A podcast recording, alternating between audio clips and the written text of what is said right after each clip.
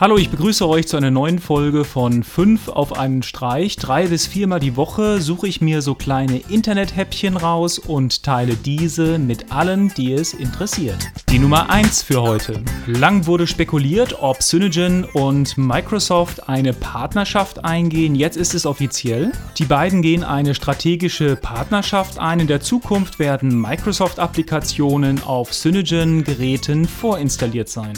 Die Nummer 2 für heute. Tinder ist bestimmt einigen von euch ein Begriff. Es ist eine mobile Dating-App, die das Ziel hat, ihren Benutzern das Kennenlernen von Menschen in der näheren Umgebung zu erleichtern. An der Stelle möchte ich aber nicht über die aktuelle Tinder-App sprechen, sondern möchte ein YouTube-Video verlinken, was zeigt, wie Tinder in den 80ern funktioniert hätte. Die Nummer 3 für heute. Und zwar dreht es sich um das Spiel Age of Wonders. Das ist ein rundenbasiertes Fantasy-Strategiespiel. Und Age of Wonders 3 ist jetzt auch für Linux und Mac verfügbar.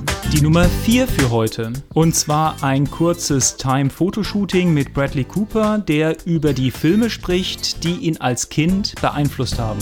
Die Nummer 5 für heute.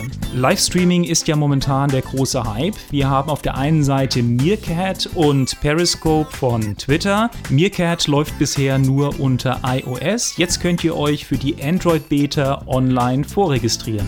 Und als kleinen Bonus heute habe ich ein weiteres Video der Künstlerin Kawehi und zwar Don't Dream It's Over by Crowded House. Das war's wieder für die heutige Sendung. Wie immer, schaut bei uns auf der Internetseite vorbei, bei Facebook, Google bei Twitter.